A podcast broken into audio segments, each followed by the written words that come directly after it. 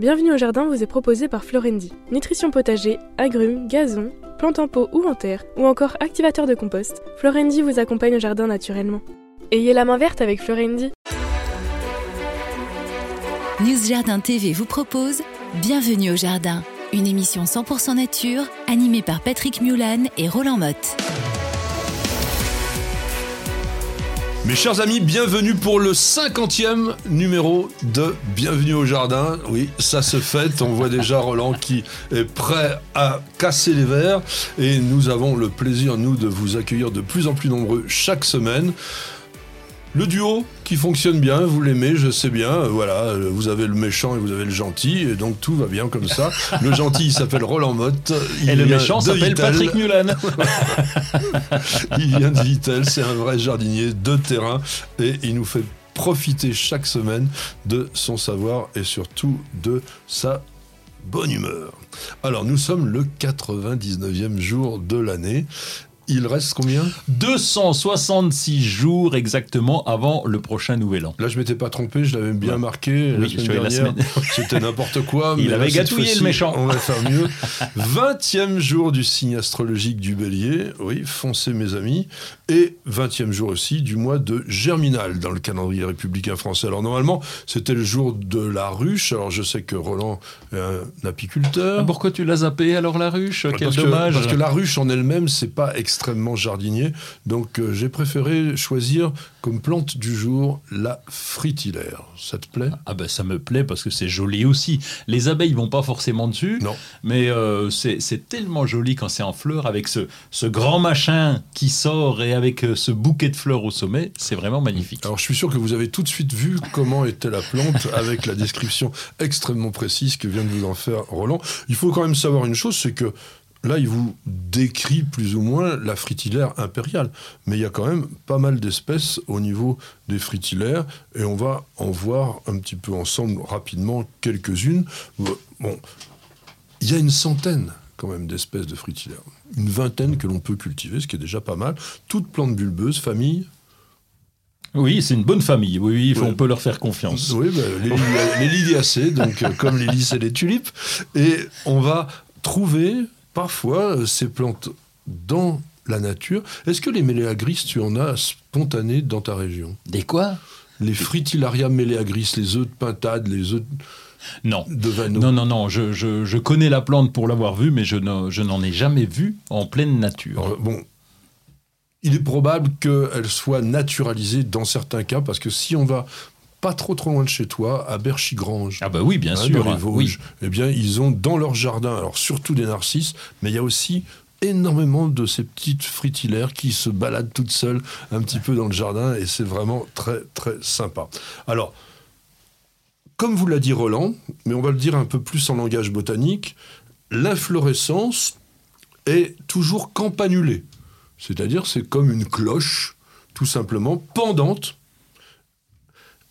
avec des pétales qui sont plutôt en étoile, et des plantes qui ont six étamines. Et contrairement à ce que tu disais, ce sont bien quand même les abeilles qui viennent les polliniser, même si elles doivent avoir des choses plus euh, intéressantes à l'époque. On voit aussi des guêpes, on voit aussi des mouches, et chez les espèces de fritillaires américaines, ce sont des colibris qui Ah oui. viennent les Ah, sympa ça. pollinisées. Ce sont des plantes qui sont extrêmement jolies quand même dans ouais, dans le jardin, ça le fait. Alors bien sûr, l'impériale, la fritillaria imperialis, c'est une des plus anciennes plantes bulbeuses cultivées dans les jardins d'ornement. Bon, il y avait la tulipe bien sûr. Pourquoi? Ben Parce qu'elle a été euh, découverte en 1580 Ah oui, quand même. Oui. dans les jardins du sultan Soliman le Magnifique. Il avait, paraît-il, à l'époque, le plus beau jardin du monde, certainement. Et en 1580, dans le même jardin de Leyden que celui où il y a eu les premières tulipes, donc qui étaient dirigées par le fameux Charles de l'Écluse, eh bien, il y avait déjà des fritillaires impériales. Cette fritillaire impériale, on la voit aussi sur certains tableaux de Van Gogh. Il a été inspiré aussi par cette plante-là. Et alors, pourquoi est-ce qu'on les met dans les potagers? On les met dans les potagers parce qu'ils ont la réputation de repousser les taupes. Alors, J'aime bien le mot réputation parce que c'est un peu ça. hein, quand oui, c'est un peu ça parce que euh, moi-même qui ai une taupe à la maison euh, et, et qu'on garde. C'est Marilyn? Non. Non, oh, je t'en prie, mec, on s'est déplacé ça. Non, non, nous avons une taupe maintenant dans le jardin depuis cette année qui même remonte dans les carrés potagers. Je ne vais pas mettre de fritillaire pour la laisser euh, bien en place parce qu'elle me donne un bon coup de main, mais euh, il paraît. Il paraît que ça les repousse parce que l'odeur de la fritillaire est euh, vraiment puant. Et je suis allé contrôler parce que je me suis pas dit. l'odeur de la fritilla, l'odeur du bulbe. L'odeur du bulbe, oui. Et, et je suis allé contrôler, parce que je dis Patrick, il va, il va encore me dire que c'est pas vrai. Et j'ai vu un site assez intéressant qui les vendent pour ça. Oui, voilà. Alors est-ce que c'est du commerce ou pas? Ouais, mais c'est ça 100% que tu vas me dire. Bon. Ça fait des années qu'on vous vend des fritillaires ou des incarvillés comme des plantes repoussant les taupes. Je peux vous dire que c'est totalement pipeau. Ça, Éventuellement sur le- le- l'endroit, il faudrait faire une forêt vierge de fritillaires pour que les taupes s'éloignent. Mais quand vous mettez quelques fritillaires comme ça dans le jardin, alors certainement elles vont passer à côté parce que comme tu le dis, le bulbe c'est c'est assez musqué. Ça, ça sent un peu la punaise, le, Ça- ça- le bulbe. Oui, je- chez nous on dit ça pue. Mais euh, par contre, pour le mettre au potager, hormis le côté Le taupe, métro c'est- potager le mettre, virgule, au potager, eh bien, c'est quand même très joli parce que ça t'amène de la floraison, de la hauteur Ah bah dont oui. on a besoin en ce moment et c'est magnifique. Ça fleurit le potager. Alors, moi j'aime bien la fritillaire de Perse aussi, hein, Fritillaria persica, qui, elle, aime bien les étés secs et les printemps humides. Donc c'est une plante qui a besoin quand même de chaleur et elle fleurit, oui, à partir de la mi-avril, donc bientôt, avec des tiges de 80 cm et surtout ce qui est étonnant, les fleurs sont quasiment noires.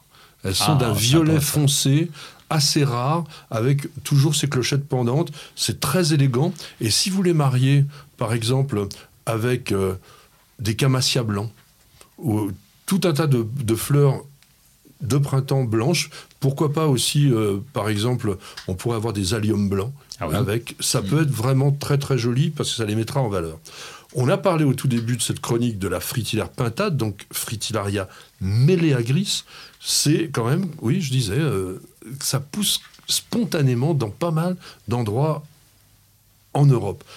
Mars-avril, donc c'est plus précoce. On l'appelle le de Vanneau, l'œuf de Vanneau, parce que c'est comme un damier et comme l'œuf du, du Vanneau, et c'est tout petit, hein, parce qu'elle fait quoi, euh, une vingtaine de centimètres la plante, mais c'est très joli. Alors ça aime curieusement par rapport à la plupart des plantes bulbeuses les sols qui sont riches en humus.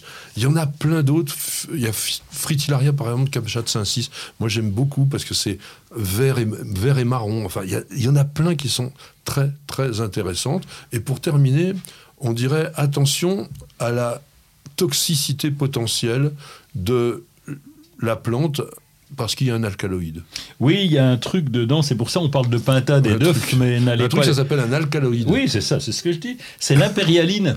L'impérialine qui est euh, pas bonne. euh, alors j'en ai goûté. Eh bien, il paraît que c'est mortel euh, pour l'homme. Donc, c'est pas aussi mortel que ça, quand même. que ça peut provoquer des spasmes, des Ah bah, vomissements, pas mal. de l'hypertension et même un arrêt cardiaque. Ah oui.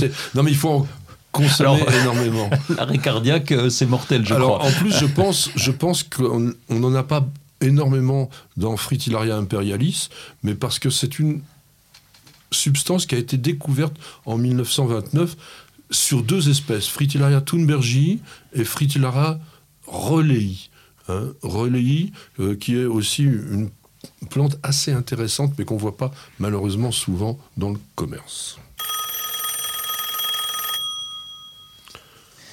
Eh bien, on a MK Mika et qui, nous pose une question. Quel substrat doit-on composer pour réussir des boutures? Est-ce le même pour toutes les plantes ou faut-il prévoir des compositions différentes? Alors on va forcément pas être d'accord avec Roland, parce Non. que lui il utilise du terreau de semis. Euh, Bon, Non, des fois même pas. Pour de la bouture, je fais une petite place dans le jardin, je mets la terre euh, normale de... Oui, ou enfin, même tu dans des carrés potagers. difficiles, tu, choses- tu boutures Oui. des trucs banals. Mais c'est pour ça la question est ambiguë parce que, que faut-il par rapport aux variétés, etc. Donc ça c'est complexe. Mais si on prend les boutures de bois sec, là on est peinard. Quoi. Oui, mais le bois sec, il faut déjà que ce soit des plantes caduques, et que ce soit euh, Bah oui. adéquates. Non. Voilà. Oui. Par exemple, tout ce qui est arbustes à feuillage persistant, qui vont se bouturer plutôt vers le mois, le mois d'août. On va quand même utiliser un substrat très poreux, puisqu'on va en plus les mettre plutôt en terrine, etc. Si vous essayez de faire des boutures de caméléa, par exemple, qui sont très difficiles à reprendre, si vous faites ça dans du terreau, je peux vous dire, vous avez strictement aucune chance. Alors, nous, on a fait pas mal d'essais euh, avec Nicole. On, on, utilise de plus en plus soit de la permélite, soit de la vermiculite, qui sont des matériaux artificiels, je dirais. Enfin, c'est parti de roche hein, quand même, c'est pas complètement artificiel, mais ça a été chauffé, cuit à des températures très élevées, et ça fait un peu comme des pop-corns. Ça, ça, a grossi, ça, c'est devenu très léger, et c'est tellement léger que là-dedans, on a des résultats assez phénoménaux pour beaucoup, beaucoup de plantes. On a aussi, ou je dirais plutôt, elle a aussi, réussi un jour une bouture de ludisia, qui est une... Ludisia discolore, oui. dans de la... Euh, comment Ah, de, la pouzzolane. Excusez-moi, de temps en temps, mon cerveau ne marche plus. Dans la pouzzolane pure, on a réussi ah oui ça. Mais oui, parce qu'en fait, la, bouture, donc c'est un petit morceau de plante, on va essayer de lui faire faire des racines. Pour que les racines sortent, il faut que les conditions soient humides, mais pas avec de l'eau stagnante. Sans ça, ça mmh. fait pourrir. Et quand les racines sortent, elles sont minuscules. Donc elles ont besoin d'être dans un endroit qui soit pas compact, parce que dès qu'il y a une compacité, ça les étouffe, et quand, elles sont étouffées, très rapidement on a la pourriture. Donc la difficulté de la réussite de la bouture, c'est vraiment d'avoir le substrat qu'il faut. Alors après, euh, toi tu as les doigts verts, d'ailleurs ça se voit, ils sont tout verts peut-être plus de, talent que nous, mais nous, on essaye. J'utilise du terreau pour semis parce que c'est à peu près universel. Ça va très bien, je te le conseille. Alors moi, j'en ai eu. Je, alors je, vais aller complètement contre ce que tu dis. J'en ai acheté parce que. c'est fort à voir. T'as pris, pris, une cochonnerie, tu l'as acheté combien? Un euro le sac? J'ai acheté très cher ah. dans une des marques euh, de, euh, de, chez un distributeur des plus connus, à sa marque, c'est de la ça, ah, Je sais où tu es allé. Il faut le dire. Il y a encore des fibres qui sont pas du tout euh, démêlées. Il y a des gros morceaux, etc. C'est pitoyable. Alors, ne va pas chez ce distributeur-là pour ce produit à marque, va chercher une marque chez un autre distributeur. Je vais, je vais pas donner les noms parce que là, on dirait du mal. Tu vas fâcher des gens. voilà, c'est ça. Mais il y a du terreau semi qui va très bien. nous, ce terreau de semi, on l'a un peu tamisé et on l'a mélangé avec du sable. Et dans ces cas-là, ça va très bien. Donc, on ne va pas aller plus loin là-dessus. En tous les cas, le secret de la réussite des boutures, c'est d'avoir le substrat le plus drainant possible. Et évidemment, l'avantage du terreau, c'est qu'il y a quand même des éléments fertilisants nutritifs qui vont permettre à la bouture de tenir un certain temps dans ce substrat-là. Le substrat que nous utilisons, nous, on doit très rapidement faire du rempotage, enfin du repiquage, dès que les racines sont sorties, parce qu'elles ont strictement rien à manger dans de la vermiculite ou de la perlite ou de la pouzzolane. Vous n'avez pas la main verte? Alors prenez-en de la graine avec nos paroles d'experts. Je vous l'avais promis la semaine dernière en parlant avec Roland de la nécessité donc de planter des pommes de terre en cette période. Nous allons détailler maintenant ce sujet de la pomme de terre parce que je sais que beaucoup d'entre vous se lancent dans la culture ou en cultivent déjà depuis longtemps. C'est quand même assez sympa à faire parce qu'il y a quand même, je trouve toujours un côté mystérieux. C'est-à-dire que vous allez planter ce petit euh, tubercule, bon, ça va grandir, ça va se développer, vous allez faire le butage, on va en parler. Et puis, à un moment donné, il va falloir récolter ça, mais vous voyez rien. C'est-à-dire c'est pas comme les haricots verts ou les framboises qu'on va pouvoir picorer comme ça. Non, il va falloir creuser. Et est-ce que j'ai quelque chose, est-ce que j'ai pas? On a l'impression de faire un petit peu la chasse au trésor. Et donc, je trouve ça plutôt sympathique d'essayer de faire l'expérience, même donc sur le balcon. Et encore une fois, nous avons une vidéo qu'on a fait avec Nicole sur l'ensemble de la culture jusqu'à la récolte de cultiver dans un gros pot, dans un, un contenant, des pommes de terre. Alors, dis-nous quand même un tout petit peu, euh, oui, ce que tu fais pour les pommes de terre. Bon, d'abord, acheter le plan, ça nous en avions parlé la semaine dernière, donc euh, en différentes euh, possibilités. L'avantage d'avoir des petits conditionnements, c'est qu'on peut varier les plaisirs. Souvent dans le temps, dans les grands jardins, on plantait une variété parce que je suis habitué à la binge et je mets que de la binge et donc tu as un hectare de binge. Bon, c'est sympa, mais ça peut permettre de varier un petit peu, d'avoir différentes variétés. Oui. Ça, c'est la première chose. non, mais d'autant que les, va- les variétés ont des temps de culture différents. Oui. Entre ce qu'on appelle la pomme de terre primeur, qui va se cultiver sur, je crois, 90 jours, environ 80 Oui, c'est ça, jours. trois mois, oui. Et puis, la pomme de terre comme la binge, qui est de la pomme de terre de consommation, de la pomme de terre plutôt à chair un peu molle, elle, ça va être 120 jours, au moins, voire 140 jours. C'est pas du tout la même chose. Donc, on peut et on doit plutôt varier. Quand même, à partir du moment où on fait ça aussi pour son plaisir, choisissez quand même les variétés les plus gustatives, les plus sympas. Alors, qu'est-ce que tu prends On comme essaye. Alors, euh, d'abord, je vais commencer par, euh, par la rate. Pourquoi? Parce que c'est une, une pomme de terre ingrate. D'ailleurs, Oh, ça rime, c'est un dicton. hein, la rate est ingrate. Euh, Euh, la rate qui gratte. Elle fait des toutes petits tubercules, Oh, mais qui est excellent. C'est très très bon. Alors l'inconvénient, euh, bah, c'est qu'on n'en a pas beaucoup. Bah et oui, c'est vrai qu'on en plante et on, quand on récolte, on a encore récolté il y a pas longtemps. on a retrouvé, tu vois, en refaisant le, en regrattant. Et mais mais ça fait rien. Elle est elle est excellente. Bah, je vais Et- te dire, il y a mieux que ça. oui, il y a toujours Pompa- mieux. Pompadour, Oui. ça a la même qualité gustative que la rate, mais c'est à peu près deux fois plus gros. Donc c'est beaucoup plus facile à cultiver. Et franchement, tu vas avoir une pomme de terre avec une chair vraiment ferme, vraiment goûteuse, etc. Tente-moi ça et tu m'en diras des nouvelles. Oui, pourquoi pas, je vais te faire plaisir. veut pas, J'en- j'en comme tous les jardiniers qui disent oh non, moi je suis habitué, je veux pas changer. J'en mettrai un pied pour te je faire veux que plaisir. tu fasses la pompadour. On va tester la Alors, pompadour. sinon, qu'est-ce que L'amandine aussi. C'est- L'amandine, Oui. c'est une, une variété qui est, euh, qui est entre. Charlotte et Mariana. Oui, Oui. on peut l'utiliser à peu près partout. Et alors, ça pousse très bien. Alors Ah oui. là, c'est ce qu'on a constaté, c'est que vraiment, tu as des plants qui sont costauds. C'est- On n'a pas beaucoup de dorifort chez nous. Donc ça, c'est l'avantage. Du milieu, l'an dernier, on en a eu. Dorifort, on n'a pas eu. Mais l'amandine, elle a l'air de passer à travers Ah oui. et de, de tenir euh, relativement bien. Ça fait de, de- de belles fans. Mais ta, euh, ta méthode de culture de disséminer les pommes de terre un peu partout dans le jardin réduit forcément la Oui. présence du dorifort. Oui, j'ai eu une année où j'ai voulu faire un petit peu parce que j'ai l'historique de ma grand-mère. Ah, voilà, c'est ça, le carré. On ah ouais, on va tout mettre là. Mais là, j'étais obligé d'aller soulever les feuilles chaque fois pour aller écraser les œufs. Donc tu fais ça euh, une quinzaine de matins de suite euh, au moment où tu aperçois, où tu penses les avoir vus voler. C'est compliqué quand même. Et c'est plus facile de disséminer dans le jardin. Voilà. Et sinon, euh, si vous le faites pas sur les dorifores, il n'y a plus de feuilles très rapidement. Autre variété que tu pourrais nous Autre conseiller variété, oui, la bleue d'Artois. euh, Oh, la bleue bon. d'Artois. Qu'est-ce que c'est bon Alors, pour ceux qui n'ont pas de goût, évidemment, ça n'a pas de goût. là, euh, comme les gars qui n'aiment pas les légumes. Donc, Non, non, ça, évidemment, je vais continuer de parler quand même. c'est- Elle est excellente. En plus, elle est colorée. C'est très joli dans un plat parce Oui, que tu peux voilà, faire de la joli, décoration. bon. Oui, mais attends, je cause à toi et je vais te parler de, de steak haché. Alors là, évidemment, ça va, ça va te plaire. Mais la, la bleue d'Artois, d'abord, elle est jolie à récolter. Elle est jolie coupée dans le plat et elle est très bonne, contrairement à ce que tu pourrais penser. C'est comme la vitelotte, là, c'est une espèce de.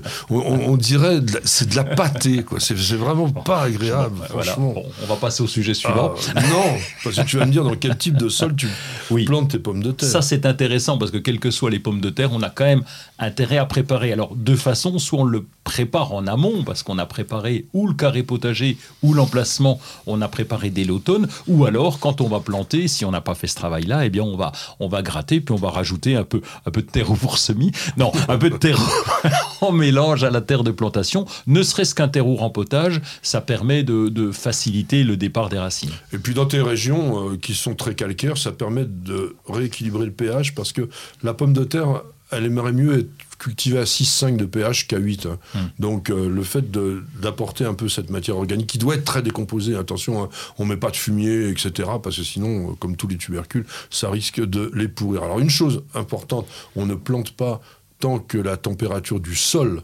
n'a pas atteint 10 degrés, parce que sinon ça germe pas. Euh, donc c'est quand même domm- dommage. Distance de plantation? 40 à 50 cm. Alors, je veux dire, quand on est en rang, je ne me pose pas le problème puisqu'on les dissémine un peu à droite à gauche dans le jardin. Oui, mais il faut quand même laisser de la place pour qu'elles. Ah oui, alors 40 cm des autres plantes. alors là, c'est important. Oui, c'est ça la distance de plantation, c'est pas forcément entre deux, oui, plantes de patates. J'étais dans mon rang de patates, moi, donc. Profondeur de plantation Profondeur, allez, on va dire une, une pelle, une petite, tu sais, les petites, un plantoir, donc c'est 10 cm. oui, ça donne 10 cm. Alors, il y a le fameux butage. Ouais. Quand est-ce qu'on commence Est-ce qu'il faut le faire C'est une horreur, si on peut éviter. ben, on peut pas éviter. eh ben oui, c'est dommage. J'ai fait ça avec ma grand-mère. Euh, si t'es sage, on ira buter les patates au jardin. tu penses que j'étais pas sage, moi Parce que à l'époque, on avait des rangs de, de, 50 mètres de long et tu grattes avec ta houe. Et pour ramener la terre en surface, oui, on est obligé de le faire. C'est important pour, euh, bah, pour les, les tubercules. Euh, donc, on le fait, oui. Bon, alors ça, quand on n'en a pas beaucoup, c'est mieux. Alors en fait, il faut commencer le butage dès que euh, les tiges mesurent une quinzaine de centimètres de haut. Le butage, c'est concentrer la terre sur le pied. Ça va favoriser la formation donc de tiges souterraines qui vont se tubériser, qui vont devenir ces fameux tubercules. Et autre chose importante, après on va encore buter une ou deux fois pour que la terre recouvre entièrement les tubercules qui ne doivent pas être soumis à la lumière, sinon ils verdissent. Et quand ils verdissent, ils sont et toxiques. Et eh oui, parce que on a de la solanine. N'oublions pas, la pomme de terre fait partie de la famille des solanacées, dans laquelle on a quand même des plantes particulièrement toxiques, euh, comme euh, ne serait-ce que la douce amère, par exemple. Alors, qu'est-ce que tu fais comme autre entretien pendant la culture? Pas grand chose parce que l'arrosage, on l'a fait au début. Euh, non, on a fait un petit coup d'arrosage au début et encore. Euh, ensuite, pas grand chose, si, si ce n'est le contrôle quand même. Alors, il y a une chose à faire le contrôle des dorifores. Euh, ça, c'est important d'aller voir sous les feuilles. C'est facile quand même. Hein. On nous parle de produits, de machin. Par un temps, je plantais de la morelle de Balbi. Ah oui. Morelle de Balbi, je sais pas si tu connais, c'est avec des grandes épines. Bon, alors le fruit est comestible. C'est un petit fruit, famille des solanacées, donc ça ressemble aux tomates. Moins bon que les tomates, mais l'avantage c'est que les dorifores vont en priorité dessus. Donc ils vont te bouffer la morelle de Balbi. Pendant ce temps-là, ça évite, euh, ça évite qu'ils aillent sur les pommes de terre. Solanum sacibrifolium ou un truc comme ça. Ouais, c'est une plante, euh, elle est piquante aussi. Très euh, piquante. Mais la morelle de Balbi, c'est comestible, soi-disant. Mais oui, si, si, j'en ai déjà goûté. c'est pas mal. En apéro, on avait fait ça. Oh Donc si tu bois bien l'apéro, ça va. Et le mildiou? Ah, le mildiou, ça, c'est le vrai problème. Le vrai problème, parce que comme l'an dernier, ça a été un, vrai sujet, et dès que les premières feuilles arrivaient, il faut qu'on fasse très attention, parce que le mildiou descend, il reste pas sur le ah feuillage. Ah, bah il est pas. Ah ouais, il est malin, euh, je dis le bougre. Donc il descend, et donc après, une fois que tu as du mildiou dans les tubercules, c'est mort. Hein. tu, tu vas les conserver au début, puis après, tu vas t'apercevoir qu'ils vont pourrir. Donc il euh, faut trouver le bon moment, quitte à couper les fans en anticipation, tant pis. Et tu veux pas le bouilli bordelaise, toi? Non, moi je mets bah rien. toi, tu mets rien dans ton jardin. Bah, moi, je vous conseillerais quand même de le faire. Quand les conditions sont favorables au milieu, donc à savoir quand même pas mal d'humidité, avant effectivement que les premières tâches arrivent, il faudrait quand même passer euh, une bouillie bordelaise parce que ça va vous protéger euh, d'une bonne attaque et c'est quand même plutôt pas mal. C'est autorisé en culture biologique. Bon, Roland, il va au-delà de la culture biologique, c'est la culture sans rien. Euh, après, il y a quand même la dernière chose qu'il faut savoir, c'est quand est-ce qu'on récolte? Tout le monde nous pose cette question-là. Est-ce qu'il y a un, un élément qui va te dire oui, ça y est, elles sont là, parce qu'on ne les voit pas. Donc on ne sait pas si elles sont mûres ou pas. Bah, que... Tu as déjà donné un bout de la réponse avec trois mois ou cinq mois en fonction des précoces et les plus tardives. Oui, mais en fonction de la, saison, si tu as beaucoup arrosé, pas arrosé, s'il a fait chaud, pas chaud. Et puis l'an dernier, on a récolté très très tôt. Pourquoi? Parce que justement, avec ce mildiou, puisque nous ne traitons pas, nous avions du mildiou sur les fans, euh, pour moi, quand il n'y a plus de fans, c'est bon, hein, ça ne va, pas pousser. Donc, euh, donc, donc le moment de la récolte, c'est que les feuilles soient complètement fanées. Alors, malheureusement, effectivement, quand c'est le milieu, ça fane trop tôt. mais globalement, bon, les, très très précoces, hein, qu'on peut avoir même fait à partir de mars sous tunnel, dès le mois de juin, on peut les, les récolter. Et puis les plus tardives, elles se récoltent jusqu'au mois d'octobre. Bienvenue au jardin. Patrick Mulan, Roland Motte. Eh bien, nous avons quelques petites nouveautés à vous donner. Qu'est-ce que j'ai, moi? Ah oui, moi je vais avoir un joli un joli camélia. Mais avant, on va demander à Roland, oh, module opaque, c'est quoi Oui, ça un module opaque. Eh bien, c'est on, on connaît, euh, c'est MV Industrie qui fait déjà des tunnels. Alors bien pratiques. Mm. Ces tunnels sont rigides. Ils sont environ de 60 cm de haut sur euh, 60 cm de large à peu près en longueur, avec des petits trous au-dessus. Donc ça, c'est bien pratique parce que ça permet d'arroser de ouais. façon précise. Il y a des embouts, donc on peut les cumuler un peu comme des Lego l'un au bout de l'autre. Il y a des embouts. Il y a de, il y a de l'aération. Il y a de l'aération, Ouais, bien entendu. Euh, Donc euh, c'est un, c'est un- déjà un bon produit, en tout cas pour le potager ou pour des semis, quels qu'ils soient. Et puis là, ils ont fait un module opaque. C'est un. Tu avais présenté un produit un peu similaire. C'est un genre de paillage, mais carré évidemment, euh, qui permet d'avoir la plante au centre et qui est incliné, qui permet d'avoir l'arrosage sur la plante. Ça évite bien sûr le désherbage, ça, ça permet de faciliter l'arrosage, ça limite l'évaporation de l'eau, et puis ils sont adaptables à ces, à ces tunnels. Donc, Ah oui, il- et donc, euh, en fait, tu peux cultiver sous ce tunnel avec tes modules opaques. Donc, j'ai trouvé que c'était euh, c'est original. Et ça vaut cher? Euh, J'en sais même rien. T'en le sais prix, rien. euh, non, ça bah, doit pas être pas bien grave. cher parce que c'est pas un gros truc. Hein, Donc euh. nous, on avait fait un, un sujet euh, sur News Jardin TV avec euh, Soparco qui a quelque Oui, chose qui ça. ressemble à Ouais. ça. Oui, c'est pratique parce que ça, ça recouvre le sol. Alors c'est pour les cultures rapides, il faut faire ça pour les potagers. Euh, et puis, donc, vous avez quelque chose qui est autour qui empêche les mauvaises herbes de pousser. Donc ça, c'est pas mal. Moi, je vous ai promis donc un camélia. Ben, ça va être un, un camélia sinensis.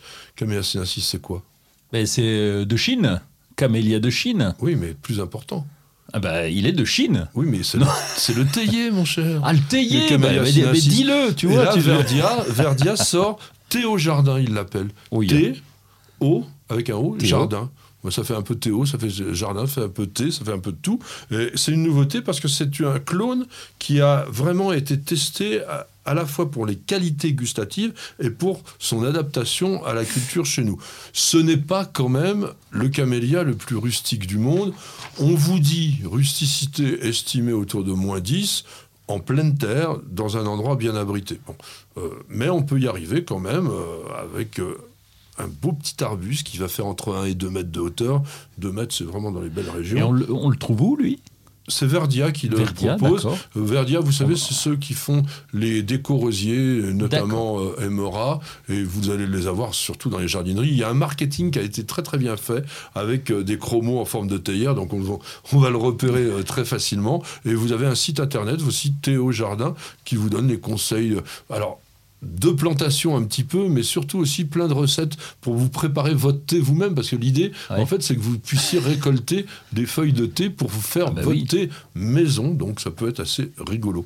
Côté manifestation salon, du 8 ben, pas, non, du 9, hein, pas du 9, du 8, du 9 au 18 avril, le Festival de l'oiseau et de la nature sera à Abbeville. C'est vraiment un endroit où vous pouvez observer des oiseaux, puisque c'est la baie de Somme. Il y a vraiment plein d'oiseaux nicheurs, mais aussi des échassiers, tout ça qui viennent. Et la programmation va vous permettre de découvrir, de faire des stages de, de photographie, etc.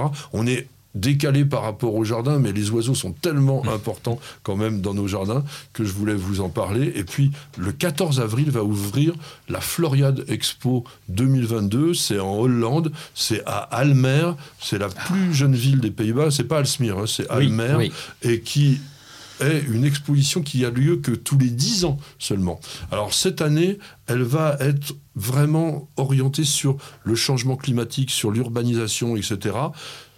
C'est parfois un peu déroutant euh, ce qui est présenté à la Floriade, mais c'est quand même l'occasion de faire une belle balade quand même dans un pays qui est extrêmement riche au niveau du végétal. Un Et petit coup de C'est cœur. jusqu'au ju- au mois d'octobre, je crois. hein Exactement. Donc on a le temps d'aller visiter. Jusqu'au 9 octobre. Ah oui, Exactement. oui. Un coup de cœur, Bah oui, parce que je m'intéresse un peu au golf. Je n'y joue pas, mais j'aime bien, puisque lorsque nous avions notre jardin à Vittel, nous, nous, nous longions le, Ah oui, le- le, le- golf le- de Vittel. ouais. le trou numéro 3 et donc on récoltait pas mal de balles de golf dans nos, dans nos potagers. Et là, c'est Blue Green, euh, Blue Green qui est un acteur majeur du golf. Il y a 47 structures et 70 golfs en tout euh, partenaires. Et là, eh ben, ils ont une démarche qui m'a bien plu parce que déjà, ils ont installé depuis, depuis le mois de janvier des, des nichoirs pour les abeilles tout le long du golf. Et puis, bah, ils ont une démarche avec euh, euh, la récupération de l'eau, etc. Donc voilà, une démarche intéressante Une sur le véritable golf. Démarche écologique et nous, nous allons faire une petite démarche gustative et publicitaire en attendant de revenir tout de suite. Prendre soin de son jardin n'a jamais été aussi facile avec Oriange 3 en 1, la nouvelle innovation Solabiol. Grâce à la technologie de l'hydrodistillation, Oriange 3 en 1 utilise toute la puissance de l'huile essentielle d'orange. Sa formulation permet de combattre efficacement les insectes, les acariens et les maladies en neutralisant leurs cellules. Oriange 3 en 1, c'est le geste simple pour prendre soin de son jardin. Insectes, acariens et maladies, un seul produit et c'est fini. Aston qui a posé une question sur. Aston Martin euh, Je ne sais pas si c'est Martin son nom de famille, mais ça pourrait. C'est un nom commun en France. Donc Aston euh, qui a posé une question sur News Jardin TV qui dit quelle est la période idéale pour la taille en hauteur des bambous pour en faire un rideau plus dense pour une haie?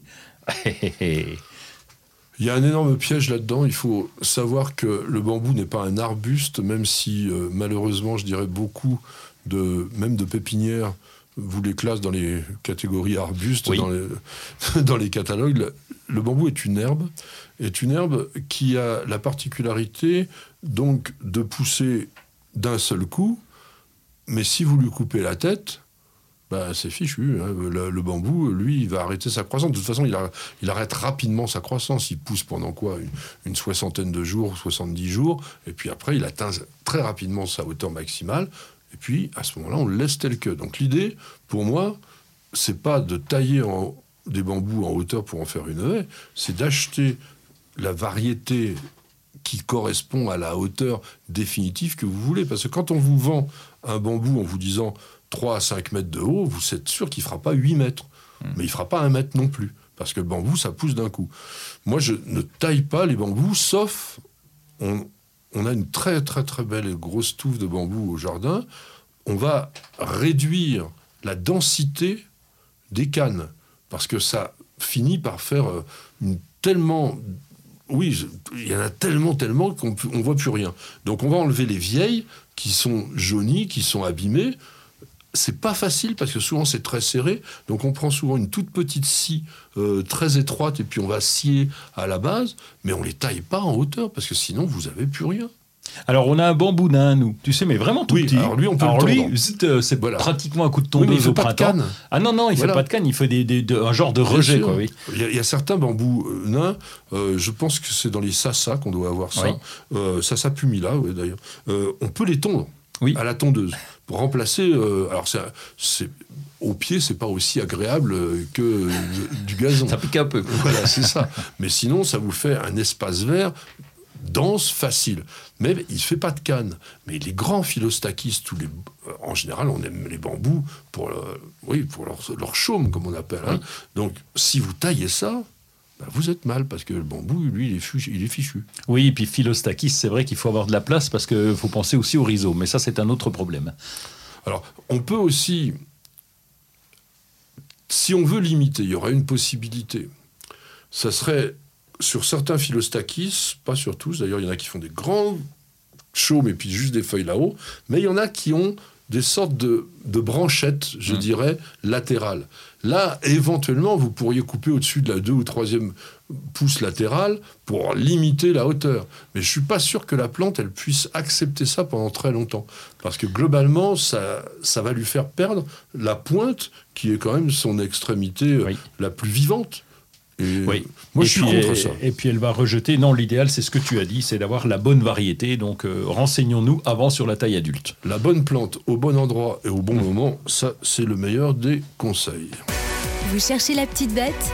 Toutes les réponses dans le dossier de Bienvenue au Jardin.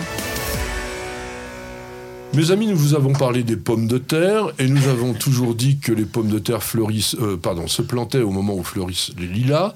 Et donc, on va parler des lilas. Ça me semble être les plantes du moment.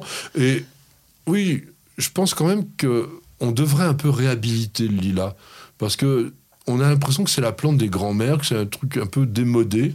Or, je trouve que c'est une Ouais, c'est un des arbustes les plus simples à, à, cultiver, les plus sympas aussi, parce que quand on a une belle floraison parfumée, c'est formidable. Ben, et puis on en fait des bouquets, donc c'est un arbre éternel. Non, je, je, trouve dommage qu'on qu qu les. Bah, pas éternel, mais, euh, mais éternel dans, dans, dans l'historique, si tu veux. C'est qu'on en a toujours eu. Ah, et oui. donc c'est un, un, vrai avantage d'avoir cet arbrisseau ou cet arbre-là. Alors on en a toujours eu, surtout dans les régions comme les tiennes qui sont calcaires, parce que c'est ouais. des arbres ou des arbrisseaux, effectivement, parce que ça fait quand même des troncs euh, qui sont les plus adaptés au sol calcaire. Et en botanique, c'est quoi le nom? Bon, Tout le monde le sait. Ah bah c'est Syringa vulgaris. D'ailleurs, faut faire gaffe. Hein. Je me suis fait piéger quand j'étais gamin. Moi, c'est du Syringa. Ah oui, voilà. Du Syringa. Non, c'est du Syringa. Voilà, exactement. c'est pour ça que j'essayais de le piéger. Oh, tu ne me piégeras alors, pas en botanique. Te... Bah, alors, famille? Bon, désolé, assez alors. Qu'est-ce qu'il y a dans les, dans les bah, oliviers, les forsythias. Enfin, tout le monde sait ça, je veux bon, dire. Il a regardé mes notes, c'est bien. Donc le frêne, le jasmin, le troène, tout ça. Donc c'est un. Curieusement, pas du tout une essence locale. C'est une plante qui a été introduite de la région des Balkans, c'est-à-dire de la Grèce, au XVIe siècle. C'est pour ça qu'on croit que c'est un, une plante sauvage, mais pas chez nous. Hein, et il faut quand même faire un, une place au lilas, puisqu'il peut atteindre jusqu'à 6-7 mètres de hauteur. Aujourd'hui, on a 13 espèces de lilas. On cultive essentiellement chez nous plus, euh, pas que vulgariste, il y en a un qu'on cultive souvent, qui est intéressant. Tu as une idée? Alors, est-ce que tu me l'as mis Il n'est pas dans les notes, alors comment tu veux que je sache? Bah, euh, Microphylla. Ah oui, si, mais oui, bah, Microphylla, fleurit... bah, on peut le mettre en pot, lui. On peut le mettre en pot, qui fleurit oui. beaucoup plus tard, oui. euh, qui est moins parfumé euh, très très nettement, mais qui est quand même assez inter... euh, interdit. Ah bon, j'ai eu peur. alors, qualité principale Oh ben, la rusticité. Moi, je vais voilà. parce que parce que il est increvable. Tu peux, il peut faire moins 40, il peut faire plus 40. 40, euh, c'est peut-être beaucoup, mais on n'a pas 20, fait l'essai. Mais moins 20, il n'y a pas de problème. Ouais, il tient le coup, en tout cas. Et puis, euh, il se régénère assez facilement parce Trop. que tu vas pouvoir le tailler. Ah oui, puis il rejette. Ça, pour certains, il est capable de rejeter pas mal. Bah, on a dit quand même adaptation au sol calcaire, c'est quand même très important, très intéressant. Il n'y a jamais de chlorose. Floraison quand même très abondante. Mmh. Parfum sur les Syringa vulgaris, et puis des tons qu'on n'a pas forcément toujours dans les jardins. Il y a des vrais bleus. Oui. Il y a des violets. Bon, après, il y, a du, il y a du rose, il y a du blanc. Bon, il y en a qui disent rouge. Le, le rouge, c'est pas un vrai rouge, c'est mm. une sorte de rouge violacé. Mais bon. Alors, le défaut principal, on l'a évoqué, mais alors, ça peut être vraiment casse-pied avec le drageonnage. Oui, c'est le, le, rejet, et on en a partout. Donc, euh, enfin, pas tant que le rustifina, mais il n'empêche que ça peut rejeter, c'est surtout au pied. Bon, là, il va falloir couper régulièrement. C'est au pied, mais ça peut rejeter jusqu'à 2-3 mètres hein, de, de distance. Donc, voilà, il faut couper régulièrement. Vous pouvez le faire à la tondeuse quand ils sont très jeunes. Et c'est vrai que si vous coupez, coupez, coupez, coupez tout le temps, au bout d'un moment, ils se fatiguent un ça petit peu. Mon conseil, ça sera surtout n'utilisez pas ces rejets pour la multiplication parce que c'est très facile à séparer et puis ça vous fait rapidement un autre lilas. Sauf qu'il sera encore plus drageonnant que le précédent. Donc ça, c'est quand même un, embêtant. Tu l'as évoqué un tout petit peu, mais comment on les taille? Alors, on, on devrait les tailler. Ah bon, on les taille après la floraison, comme tous les arbustes à fleurs, on taille après la floraison, mais on, je dirais qu'on fait des bouquets. Donc on va, on va couper. Euh, Donc pendant, on peut le pendant, tailler pendant. On peut le tailler pendant. Tu te fais des beaux bouquets. Donc tu fais les deux d'une pierre deux coups. D'une part, tu tailles, mais c'est important de tailler. Capital de tailler et d'enlever les fleurs fanées, parce que sinon tu as des graines. Et l'an prochain, tu te brosses. Hein. Je pense pas qu'il y aura des fleurs parce que ça donne tellement de graines ça que le fatigue un petit peu. ça, ça l'épuise. Alors il n'y a pas que ça. Il y a le, le défaut aussi, c'est qu'il fleurit toujours sur des pousses d'extrémité. Et si vous ne le taillez pas, eh bien, il va s'allonger et les fleurs seront de plus en plus hautes avec une base qui va se dégarnir, puisque je disais qu'il a la faculté de faire un tronc. Et dans ces cas-là, vous vous retrouvez avec un arbuste dont vous voyez les fleurs euh, euh, vraiment euh, comme si vous étiez un lilliputien et c'est pas vraiment agréable. Donc l'idée, c'est que systématiquement, après la floraison ou pendant, comme on disait, vous réduisez de moitié, en moyenne, la longueur des pousses de l'année. Ça va vous permettre d'avoir aussi des ramifications qui, elles, seront florifères l'année suivante. Donc ça, c'est quand même la manière de régénérer en permanence votre lilas. Et comme on disait, donc il y a des lilas à petites feuilles qui sont intéressants, donc Syringa microphylla, notamment le cultivar superba, parce que ça fait pas plus d'un mètre cinquante de haut, donc on peut le mettre en pot. Et il fleurit beaucoup plus que le lilas vulgaris parce qu'il va fleurir au printemps et puis souvent il a une petite remontée. Donc on dit souvent que c'est un, lilas remontant. Bon, il fleurit plus longtemps. Bon, il y a aussi un hybride qu'on appelle le Syringa prestoniae. C'est le lilas de Mademoiselle Preston, qui devait être une grande, euh, euh, une grande canadienne. C'était euh, Isabella Preston, en fait, je trouve dans mes notes, qui avait une ferme expérimentale à Ottawa et qui a fait pas mal d'hybrides elle-même, et donc elle a ce fameux lilas prestoniae. Il est intéressant, alors lui il est grand, hein. il, peut être vraiment très très grand avec des gros des grosses grosses fleurs énormes, retombantes tellement elles sont lourdes, parce qu'elles peuvent faire jusqu'à 25-30 cm de long, et un parfum sympa. Avantage du lilas de Mademoiselle ou Miss Preston, il ne drageonne pas. Ah, bah ça c'est bien ça. Ça c'est bien. Pourquoi tu ne nous le dis pas bah, Je te le dis. Et puis il y a un, lilas nain, un lilas de Corée, le Syringa Meyeri, euh, dans le cultivar palibin. Alors, est-ce qu'on dit palibin ou palibine Je ne sais pas. C'est très compact, c'est arrondi, ça drageonne pas non plus. Les fleurs, elles sont roses, étoilées, aussi un peu parfumées. Il y en a certains qui le vendent sur tige. Alors, Bon, sur, en pot, ça peut être assez sympa. Ça vous fait une sorte de. un balai, quoi. Ah avec une boule ah, fleurie. C'est mal vendu. non, non, mais. Euh, parce que je trouve que c'est le plus joli en arbuste. Parce qu'en arbuste, il va être un peu compact, mais plus gracieux, plus élégant. Fleurs roses, rose à violacé. Et puis voilà. Alors, pourquoi est-ce qu'on dit que le lilas, euh, c'est une plante euh, française Parce que c'est pas parce que Monsieur Victor Lemoine a tellement travaillé pour euh, la faire connaître. Il en a obtenu tellement, comme le syringa Madame Lemoine, le blanc qui est magnifique. Et ben oui, qu'on trouve encore aujourd'hui. Donc Monsieur Lemoine, qui était de Nancy évidemment, et donc qui est de. il faut aller d'ailleurs au jardin botanique de Nancy, le jardin botanique Jean-Marie Pelt. Là, il y a toute la collection des obtentions de, de Lemoine. Et il n'y a pas que du lilas. Hein. Non, et, justement, il n'y a pas que du lilas. Et puis aujourd'hui, il y a quand même encore en France des pépinières, par exemple comme Minier, Minier qui, ah oui. qui sélectionne des variétés nouvelles avec des noms de grands jardiniers. Et ils ont sorti euh, Comtesse d'Harcourt, Princesse Turza, Prince Volkonski, qui étaient vraiment des grands, grands jardiniers et qui sont des, des lilas très intéressants. J'en ai un de chez eux, moi, qui, mais alors tout petit, trapu, il pousse en pot. J'ai mis un pot de 70 cm d'auteur, donc un, un bon pot mais il, est, il reste, ça fait une petite boule de 70 cm. Il s'appelle Bloomerang Pink Perfume. Et donc, il est très parfumé. Les, fleurs sont droites, mais toutes compactes. Et donc, c'est vraiment très joli et ça pousse très bien en pot. Mais ça, c'est pas une obtention française. C'est M. Minier qui les vend, mais c'est un Hollandais qui l'a inventé. C'est Val Plante, mais ça fait rien. C'est un beau petit lilas. T'as raison. c'est une bonne idée un coup de fil de Garrison. Ah. Garrison qui a posé sa question sur News Jardin, News Jardin TV et qui dit pourquoi le jasmin étoilé s'appelle-t-il à la fois Trachelospermum et Rhynchospermum Quel est le nom correct? Alors là, on va rentrer pas dans non, non, dans de l'histoire tout simplement, mais je vous rappelle la chose suivante, c'est que les botanistes, notamment dans la nomenclature, reçoivent des échantillons de plantes, etc., les décrivent, alors, si ils la reconnaissent tout de suite, ils savent qu'elle a déjà été décrite. S'ils la connaissent pas, ils vont se mettre à la décrire.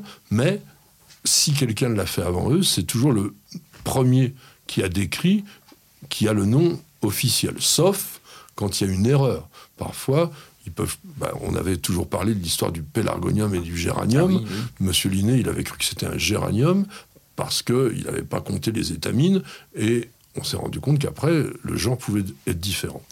Dans le cas du Trachelospermum jasminoides, qui est le nom officiel donc de ce jasmin étoilé, c'est un nom qui lui a été donné en 1851 par le botaniste français Charles Lemaire.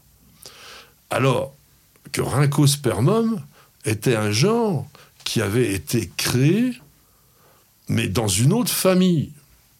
Parce qu'il existe quand même Rhynchospermum verticillatum, qui est une astéracée et qui n'a rien à voir, parce que notre trachélospermum, c'est une apocinacée. Apocinacée, c'est la même famille que le laurier rose. Donc, ce pas deux plantes qui se ressemblent. Simplement, eh bien, il y a eu quelqu'un qui a donné le nom de rhynchospermum en 1825, donc c'était avant Trachelospermum, sauf qu'il s'était gouré complètement, comme on va dire à la, Roland. Et, euh, ce botaniste s'appelait Caspar Reinhardt. Euh, D'ailleurs, il y a une plante qui l'honore, le Reinhardtia, je ne sais pas si tu connais. Non. On trouve ça parfois une petite fleur jaune qui est assez sympa. Donc aujourd'hui, Trachelospermum jasminodes, c'est le jasmin étoilé, et Rhynchospermum verticillatum, c'est une sorte de plante vivace, plutôt, enfin pas plutôt, 100% asiatique, j'allais dire plutôt du Vietnam, où on l'appelle là-bas l'herbe de l'équinoxe, parce que ça fleurit en automne. Elle est en fleur de mi-septembre à mi-octobre. La fleur, elle n'est pas extraordinaire, c'est une tige d'une cinquantaine de centimètres jusqu'à un mètre parfois, avec un petit capitule comme toutes les astéracées. hein. Les astéracées, c'est les marguerites, c'est les astères. Donc on n'est pas du tout comme euh, le jasmin étoilé, qui d'ailleurs n'est pas un jasmin, puisque les jasmins, c'est des oléacées. hein. Donc euh, voilà, hein, euh, je sais que vous êtes Je- en train de nager Je complètement. rappelle que tu as dit au départ, vous allez voir, c'est assez simple. ah bah c'est vrai, c'est simple. Mais voilà, non mais je vous ai, je présenté deux plantes différentes, bon, euh, de façon à vous montrer qu'en fait on peut se tromper en botanique, mais que souvent les erreurs ont la vie dure, la preuve étant que Monsieur euh, s'était complètement trompé. Voilà. Mais on va parler de jasmin étoilé, hein, comme ça on sera peinard. Comme ça, on sera, on sera peinard. Ben oui. Bon, alors on va être peinard pour quelques instants. On va écouter une petite page de publicité. Ça va vous remettre les idées en place et nous aussi. Prendre soin de son jardin n'a jamais été aussi facile avec Oriange 3 en 1, la nouvelle innovation Solabiol. Grâce à la technologie de l'hydrodistillation, Oriange 3 en 1 utilise toute la puissance de l'huile essentielle d'orange. Sa formulation permet de combattre efficacement les insectes, les acariens et les maladies en neutralisant leurs cellules.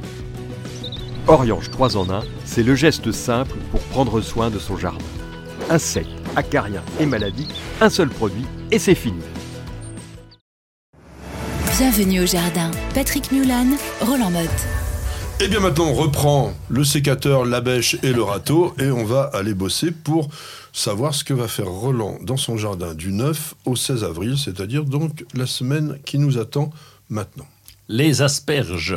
Planter des asperges. Alors j'en ai déjà mis. Par contre, euh, bah, c'est un peu d'inefficacité quelquefois dans le sol parce que je rajoute peut-être pas assez de sable. Je Bah oui. devrais. Bon, bah ok. C'est pas que tu Mais devrais, c'est indispensable. Oui, bien Une sûr. aspergeresse, mais si vous n'avez pas un sol siliceux, vaut mieux oublier. Oui, mais bon, ça fait rien. J'en obtiens quand même un petit peu. Ouais, T'as des fois. trois pitoyables asperges toutes tordues. Mais, mais qu'est-ce que j'entends là? J'ai des asperges qui sont grosses comme, euh, Ah, comme, euh, bah, justement, comme trop. mes genoux. Ouais. non, non, non, il y a, y, a des- il y a des fois, donc maintenant, il faut que je fasse attention aux variétés que j'ai mises. Et ça, j'ai pas fait encore attention. Et là, je vais euh, affiner un petit peu parce qu'il y a des variétés qui tiennent extrêmement bien. Et l'an dernier, j'ai planté des rogatons, je les ai pas vus hein, cette année. Ils sont pas encore sortis. Donc ça en fait 10 de morts. Donc euh, j'en plante parce que en plus, c'est une plante extrêmement jolie une fois que, une fois qu'on a ben, les, les, Oui, les ça fait feuilles. des tiges très légères, Ouais. puis de belles couleurs à l'automne, mais il y a quand même des difficultés de plantation, parce qu'il faut préparer le sol. Alors, vous savez que la grande mode aujourd'hui, c'est plus retourner la terre. Sur les asperges, moi j'ai appris dans mon vieux temps qu'il fallait carrément défoncer le sol. C'est-à-dire qu'on faisait du double bêchage, de manière à ce que les griffes soient posées assez profondément d'ailleurs, pour que si on les met trop, trop près du sol, vous allez avoir les turions qui vont sortir tout de suite, et donc vous n'allez pas avoir l'asperge. Parce que l'asperge, c'est la jeune pousse étiolée dans les blanches hein, qu'on va avoir retirée du sol profondément. On va prendre la gouge pour y aller. Donc il faut que le- la plante soit enterrée profondément. Donc en général 25 cm. Ça fait du boulot hein, quand même. Toi qui n'aimes pas trop bosser. Non, ça va, c'est pas, c'est une plantation. Quand tu fais une plantation d'arbustes, tu es bien obligé de faire un trou trois fois le volume du pot, donc c'est ce que tu fais. Donc, oui, mais euh, après, faut, non, c'est pas, va- c'est il pas énorme. les buter, il faut les débuter. Ouais, non, enfin, mais ça c'est toi, toi parce que parce que il faudrait faire ça, mais j'y arrive bien sans faire tout ça. Et donc, euh, Il arrive, Là, c'est ouais. formidable. Il, il fait tout sans rien faire, mais en plus, c'est mais vrai, non, mais on ça se prend trop la tête, on se prend trop la tête, faut faire ci, faut faire ça. Des fois, tu fais pas tout ça, et la plante a cette faculté d'adap- d'adaptation, comme tu me l'as expliqué, et donc elle se débrouille même dans des conditions plus difficiles. Bon, bah écoute, on ira déguster tes asperges à la saison, on verra ça. Parce que pour que ça soit tendre aussi, il faut quand même que ça soit quand même très, très sableux. Est-ce que tu mets de l'organique en plus? Oui, un petit peu, un petit peu, mais oui. pas trop, mais bon, ça. Parce que ça, c'est un des rares légumes que l'on peut, enfin avec, avec les cucurbitacées, mais là, on peut carrément faire vraiment un, un apport massif de fumure organique parce que ça aime bien ce genre de, de, de sol. Et encore une fois, bon, si vous avez vraiment un sol sableux, vous aurez les plus belles asperges Ah bah de oui, terre. évidemment. Après, bah oui, mais voilà. Il- le- il le- n'empêche Le bon que- jardinage écologique n'est-il pas d'adapter ces cultures à ces conditions? Bien entendu, tout à fait, mais c'est pas non plus de rajouter du sable, il faut tester. Donc euh, s'il n'y avait pas eu de grands jardiniers comme certains d'entre nous euh, pour tester des trucs impossibles, eh bien nous n'aurions pas tout ce que nous avons aujourd'hui. Donc écoutez-le si vous voulez, mais ne vous attendez pas à des miracles quand même. Qu'est-ce que tu fais d'autre? Ah, je vais finir de, de, de sarcler. Là, là, ça y est, on est au bout. Sarclage. Et puis, je, comme je te le disais, je vais essayer de pailler en totalité le jardin. J'aimerais bien arriver à ça. C'est compliqué, mais euh, on gagne un temps fou parce que là, c'est vrai le sarclage, c'est c'est vrai que c'est Oui, mais alors quand ça extrêmement se fait fatigant. à pousser les mauvaises herbes dans le paillis, qu'est-ce Bah que c'est casse-pied pour retirer? Bah, une gouge asperge, justement, qui permet de retirer quand il s'agit. C'est les renoncules, surtout, qui arrivent à traverser. Le liseron également, mais le liseron, de toute façon, avec ou sans Du paillage. chardon, non, comme pas, ça pas, veut. pas trop, pas trop, ça Ouais, va. pas chez toi, mais euh, Ouais. chardon. Mais bon, on est bien obligé de faire avec. Donc l'herbe indésirable fait partie du terrain. Quand oui, mais on, on, peut se la garder. la vie euh, en ayant paillé. oh, non, non, non, Mais non, si, on parce gagne du qu'elle- temps, non. Elle est beaucoup plus grande déjà, parce qu'il faut qu'elle sorte du paillage. Et après, il faut retirer le paillage pour pouvoir l'arracher. Enfin, Ouais. bon, moi, Non, non, non, non, parce qu'après tu vas avoir du mouron, tu vas avoir plein de choses. Non, Ouais, il y a plein de mourons, euh, bah, pas avec le paillage. Avec le paillage, tu limites considérablement quand même les herbes Bah, indésirables. nous, on a beau essayer, ça marche pas. je, je viendrai te donner quelques, quelques, cours de botanique. que fais-tu d'autre? Tu, Ah tu ben, fais le- l'apiculteur. Oui, oui, pensez à mettre de l'eau pour les abeilles parce qu'il va commencer à faire un petit peu chaud et donc faut penser à mettre de l'eau pour les abeilles. Alors une petite soucoupe avec plein de cailloux et tu remplis d'eau de temps en temps près de la ruche de façon à ce qu'elles aient un, un petit repose-pied pour venir euh, boire un petit coup. Faut y penser pendant tout l'été. Alors en ce moment c'est que le début, mais il y penser pour euh, la suite parce qu'il va faire chaud et donc elles n'ont pas forcément des points d'eau accessibles. C'est pas le moment qu'elles aillent se noyer, donc euh, à nous de constituer ce point d'eau. Eh ben écoute, constituons un petit point d'eau pour les abeilles. non mais nous on, les voit euh, sur le bassin parfois. Il suffit d'avoir, si tu as des petites feuilles de plantes qui sont flottantes, ben, viennent se poser là-dessus, elles boivent et puis elles repartent. hein. Oui, c'est ça, faut qu'elles puissent se poser Ouais. euh, mais même avoir sur accès. les bords, alors, souvent aussi, Ah oui. sur les bords des bassins, on les voit, mais presque en colonie, quoi, les unes à côté des autres. C'est l'abreuvoir à abeilles, c'est- sympa à regarder hein, tout ça. Alors, euh, bon, dans la serre en ce moment, euh, qu'est-ce qui se passe? Bon, dans la serre, ça commence à pousser. Euh, moi, je, on- on- je vais attendre encore un petit peu. Ah, je vais attendre, je, oh, je prends une semaine ou 15 jours avant de planter les tomates, les, Ouais. etc. Parce que même dans la serre, le soir, ça peut être un petit peu, un petit peu frisqué. Alors, il y a une chose quand même, tu m'as marqué, euh, oui, c'est le dernier moment des rempotages, il faut y aller là. le- Ah oui, oui, pour, pour les oublis. Oui, il en reste toujours une ou deux qui traînent et qu'on a oublié, qui étaient sur le. On parle des plantes d'intérieur, Oui, oui. mais on peut parler aussi des, des plantes, euh, des plantes de terrasse où là, il y a, c'est pas forcément le rempotage, c'est le surfaçage, c'est rajouter peut-être le, le, comment dire, le paillage et puis un petit coup d'engrais, évi- Tu fais du évidemment. paillage sur la plante d'intérieur? Oh non. Bah non, tu viens à, de le dire. à part, mais sur non, sur les plantes de terrasse, pardon. Ah, de terrasse. Sur la terrasse, Ah oui, oui. Hmm. Nous avons des rhododendrons, par exemple, et donc là, je paille systématiquement. Ah, d'accord. Monsieur Pailly. Oui. Non, au niveau du rempotage, c'est vrai qu'on dit il y a une limite de date, etc. C'est pas tout à fait vrai. Moi, mon conseil, c'est vous achetez une plante d'intérieur, pensez à acheter avec un nouveau pot et un nouveau terreau. On vient, et je n'ai pas honte de le dire, de perdre magnifique Calathea qui avait été acheté, ouais, toujours assez cher d'ailleurs, mais qui était planté uniquement dans de la tourbe. Ah, Comme toute la plupart Ça, des plantes d'intérieur, oui, la production. oui, oui, oui, C'est impossible, impossible à conserver pour un amateur de jardin. Pour quelle raison? C'est parce que ces plantes-là, dans les serres, elles sont alimentées en permanence. En général, c'est par ce qu'on appelle la subirrigation, c'est-à-dire qu'elles sont posées sur des tablards qui sont étanches et on envoie de la nourriture sous forme d'eau et donc les plantes, elles pompent en permanence et leur substrat, la tourbe, n'est jamais desséché. Quand on est un jardinier amateur, on achète une plante, puis on se dit on va l'arroser une fois par semaine, on a notre jour d'arrosage des plantes. Bah oui, mais la tourbe, quand elle est sèche, elle ne se réimbibe pas facilement, et là, ça devient rapidement la totale catastrophe. Donc attention à ça. Euh, on a aussi à faire attention aux pucerons là en ce moment. Donc vous coupez, le, vous coupez les pouces avant même de faire autre chose. bon, on le fait sur les rosiers, on dit ah oui mais il y a un bouton floral, peu importe, il y en aura d'autres après.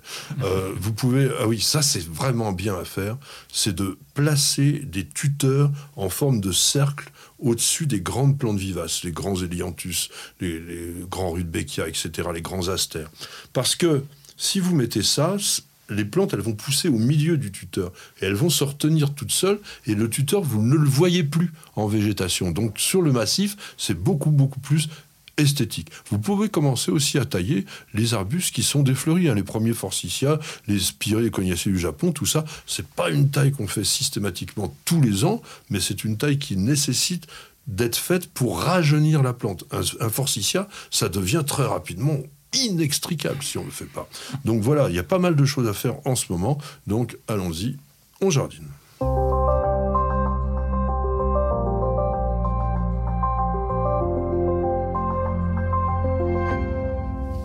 Qu'est-ce que tu vas nous surfer, mon Roland Eh bien, je suis allé en Russie, là, oh. oui, à, à Krasnodar. J'étais déjà allé en Russie là-bas. C'est au tout, tout, enfin, c'est pas loin de la, de la mer euh, Noire, je crois. Oui, c'est ça de mémoire. Krasnodar. Et donc, c'est marrant, c'est un climat qui est euh, assez sympa, presque méditerranéen. Il n'y a pas trop de gel là-bas. Pourtant, enfin, c'est le sud de la Russie, évidemment. Et là, je suis tombé sur un, sur un Instagrammeur qui s'appelle Polovnia KRD, donc KRD pour Krasnodar.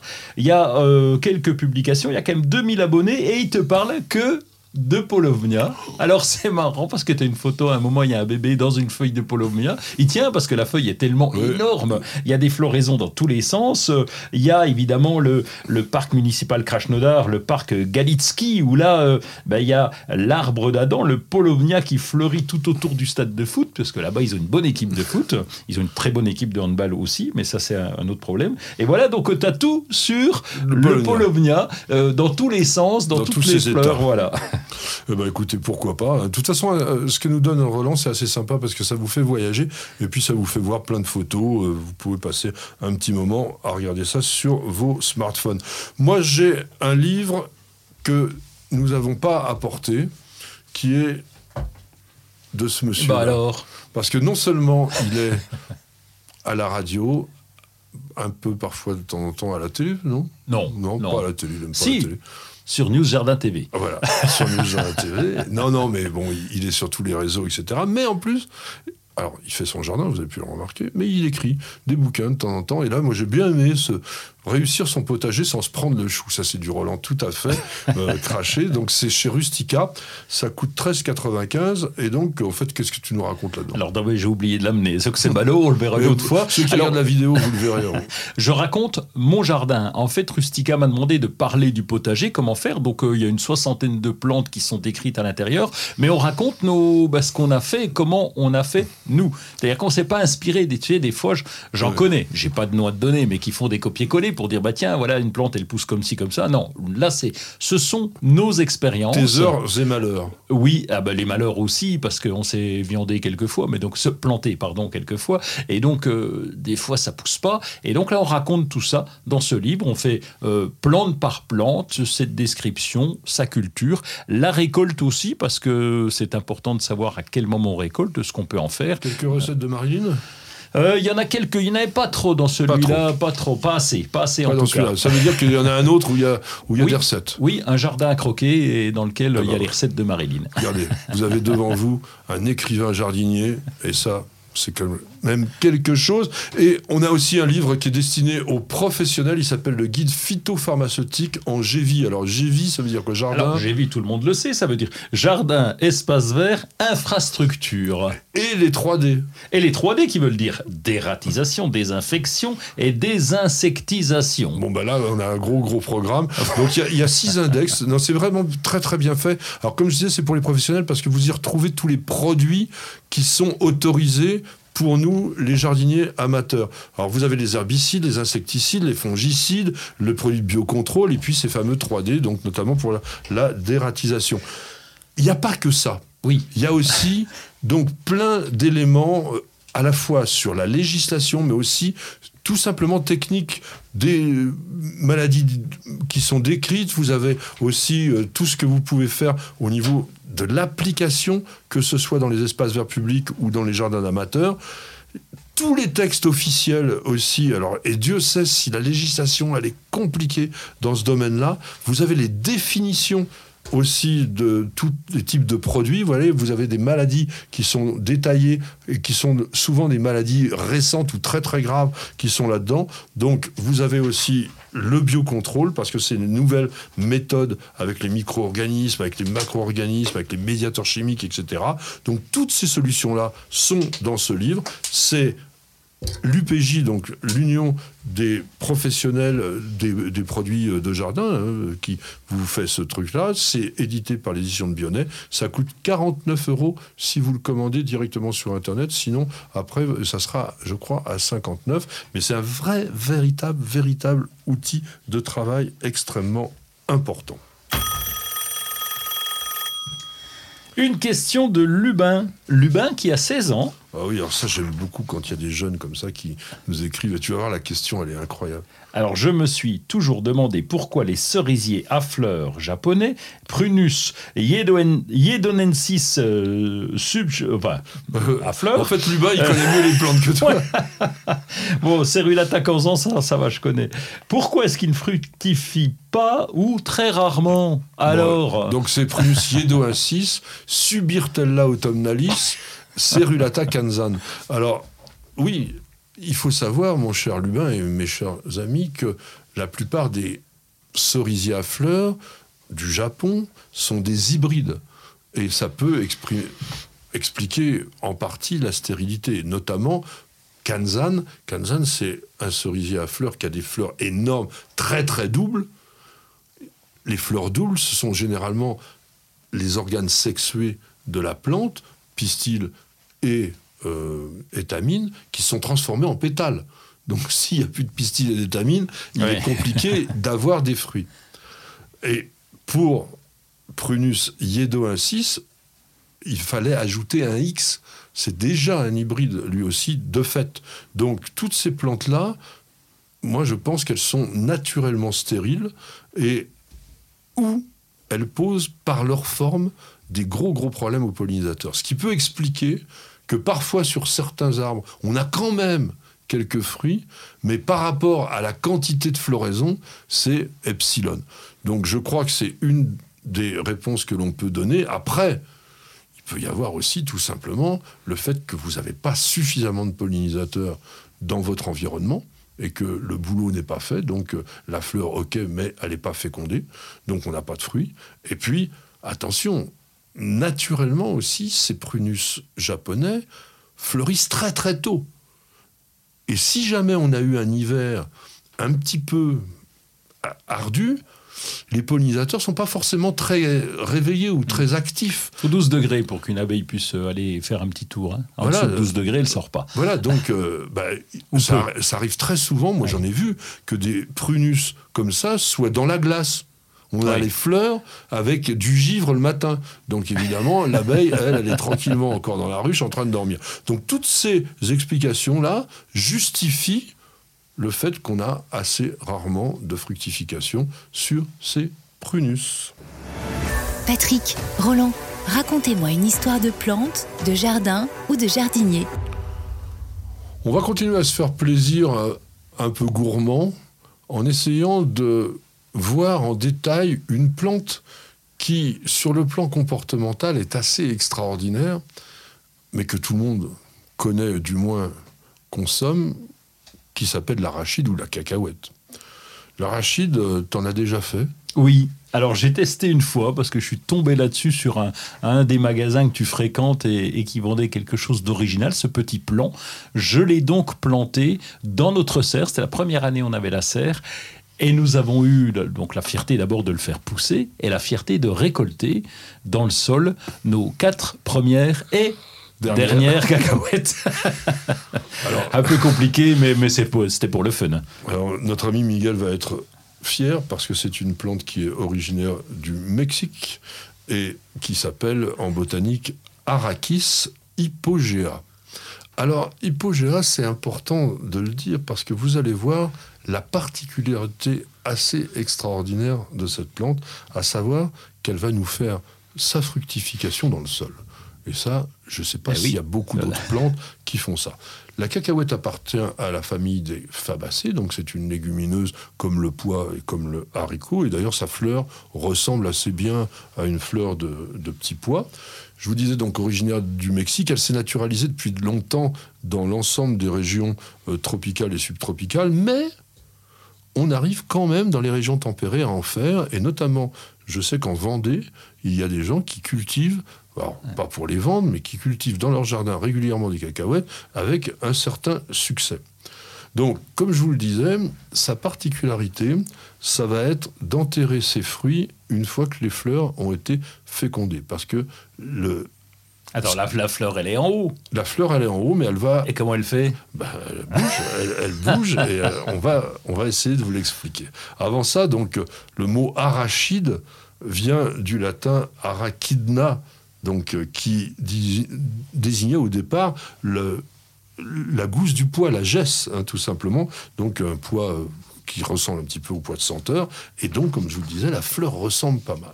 Cacahuète, lui, c'est arrivé plus tard, c'était au 19e siècle, et c'est de l'espagnol, je sais pas si on dit cacahuété, euh, euh, bon, c'était, euh, ça voulait dire cacao de terre, en fait. On, a, on appelait ça comme ça euh, au, au Mexique, le cacao de terre. Comment on dirait, Miguel? Cacahuate. Caca... Ah, Cacahuate. bah, c'est ouais, c'est ça, je l'ai mal dit, mais c'est- Ouais. c'est ce que j'avais écrit sur mes notes, cacahuate. Voilà, Excusez-moi. Alors, on peut l'écrire de façon euh, assez. C'est marrant, on peut écrire ça de trois façons en français. Oui, je vois, je vois que tu. on dit la pinote. Ça se peanut, dit ça c'est les Anglais. À la peanut, bah oui, parce que ça vient de l'anglais. Ah oui, d'accord. Peanut, peanut. Ah oui, non, non, mais, mais on dit sûr. cacahuète, H-O-U-E, ou cacahuète, E-de-T-E, ou cacahuète, Cacahuète. Ouais, ah bon les, trois, les trois mots s'écrivent comme ça.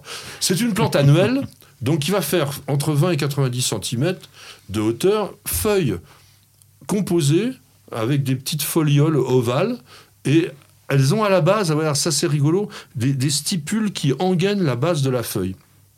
Les fleurs, elles apparaissent à l'aisselle des feuilles, ça c'est aussi assez sympa, généralement isolées, parfois un petit bouquet, jaune-orangé et comme une fleur de pois, comme on a dit. Après la fécondation, qu'est-ce qui va se passer? Vous avez en fait ce qui portait l'ovaire qui se développe, qui s'allonge, qui se courbe vers le sol parce que il bénéficie de ce qu'on appelle un géotropisme positif. Donc il est attiré simplement par la gravité terrestre. Et le fruit va mûrir à 3, 4, 5 cm Oui. maximum dans le sol. Et c'est pour ça qu'on va cultiver la cacahuète dans un sol plutôt léger. Je- hein. J'ai pas vu ça quand je les ai cultivés. J'ai pas vu la, la, la tige se recourber. Donc Bah, euh, ça doit être net Non, mais t'as, t'as bien récolté tes Oui, cacahuètes dans le bien sol. sûr, oui. Bah, elle avait forcément. euh, Ah bon euh, bah, partant de la fleur, la fleur, comme tu nous l'as dit, étant vraiment en haut, Ouais. si tu as récolté les fruits en bas, c'est qu'à un moment donné, elles sont pas fait à ça. dirigées vers le sol. Bah non, parce que ça se Ah passe pas en un, en un seul coup. Mais il y a d'autres plantes qui font ça. Par exemple, chez les cyclamènes, on a ça aussi. On a les, les fruits qui vont aller vers le sol. Et en général, donc, vous, bah, vous avez quoi? Vous avez cette gousse qu'on connaît, qu'on connaît bien et qu'on qui fait comme une sorte de coque Mmh. à l'intérieur desquelles ben, on a des graines. Généralement, la gousse, c'est deux graines, hein, c'est pas Oui. énorme sur la, sur la cacahuète. Donc, ce qui, est, ce qui est rigolo aussi, la gousse, elle est généralement alors réticulée, c'est-à-dire qu'il y a comme une sorte de filet par-dessus, elle est, elle est un petit peu, euh, comment on pourrait dire, rugueuse, Oui. et puis elle est resserrée au centre. On a presque l'impression des deux graines que, que l'on voit très très bien. Elles sont envoïdes, et puis il y a ce tégument rouge un peu sec qui enveloppe la graine, qui est caractéristique donc de ce fruit souterrain. Donc c'est une caractéristique assez unique hein, pour avoir donc des fleurs au-dessus du sol et avec des fruits euh, sous terre. Et je voulais vous raconter un petit peu ça, c'était quand même assez rigolo. Il faut savoir quand même que l'arachide, elle a été domestiquée il y a plus de 2000 ans, peut-être même 3000 ans, euh, avec euh, les, pré- les prédécesseurs des, des Indiens Arawak qui existaient donc dans toute cette partie de l'Amérique centrale. Et on a aujourd'hui pratiquement plus d'arachides sauvages, on les, on, on les découvre plus. C'est un peu comme l'olivier parce que ça a été tellement, tellement cultivé, tellement domestiqué qu'aujourd'hui, eh bien, on n'a plus que l'arachide que l'on connaît. Voilà, après ce petit voyage euh, du côté du Mexique et avec ces fruits bizarroïdes qui se forment sous terre. C'est l'heure de On va- l'apéro. Euh, voilà, on va essayer, oh, peut-être pas encore, on va essayer de vous laisser passer un bon, bon, bon week-end. On aime bien être avec vous tous les matins du samedi. Là, il y en a certains qui sont sur le chat. Euh, Je vous rappelle ça d'ailleurs, ceux qui regardent la vidéo, n'hésitez pas à venir dès le samedi à 8h puisque nous sommes présents quasiment en direct et on se parle ensemble. C'est assez sympa, ça fait une sorte de petite communauté. Il y a les pouvez- habitués, hein oui, il y a des habitués, il y a ceux qui posent des questions, il y a ceux simplement qui disent un petit bonjour. En tous les cas, c'est sympa. Roland, merci d'avoir Merci à toi. Patrick. On se retrouve la semaine prochaine, on te retrouve sur tous les réseaux comme d'habitude. On avait Stéphane là-bas derrière avec ses manettes pour nous faire un joli son. Miguel, alors vraiment, il est calme, il est vraiment concentré. Et puis il y avait Nicole qui euh, regarde, qui surveille, qui écoute, qui fait, qui est là. Et puis, et puis, et puis, Roland a dans les bras. Oh bah elle est fatiguée, la pauvre. C'est notre Ah bah, mascotte. on l'a réveillée, Elle là, s'appelle Perle. Perle, tu seras avec nous la ma semaine prochaine. Ah oui, oh, t'es trop, trop, trop mignonne. Regardez comme c'est agréable d'avoir un petit chien. Vous savez, il y avait un dicton, tiens, je vous- on va finir avec ça. Il y avait un dicton euh, qui avait été lancé qui disait Avec un animal, la vie est plus belle. Vous croyez pas, non Alors, oui, c'est vrai. À très bientôt, à la semaine prochaine et bienvenue, Bienvenue au jardin.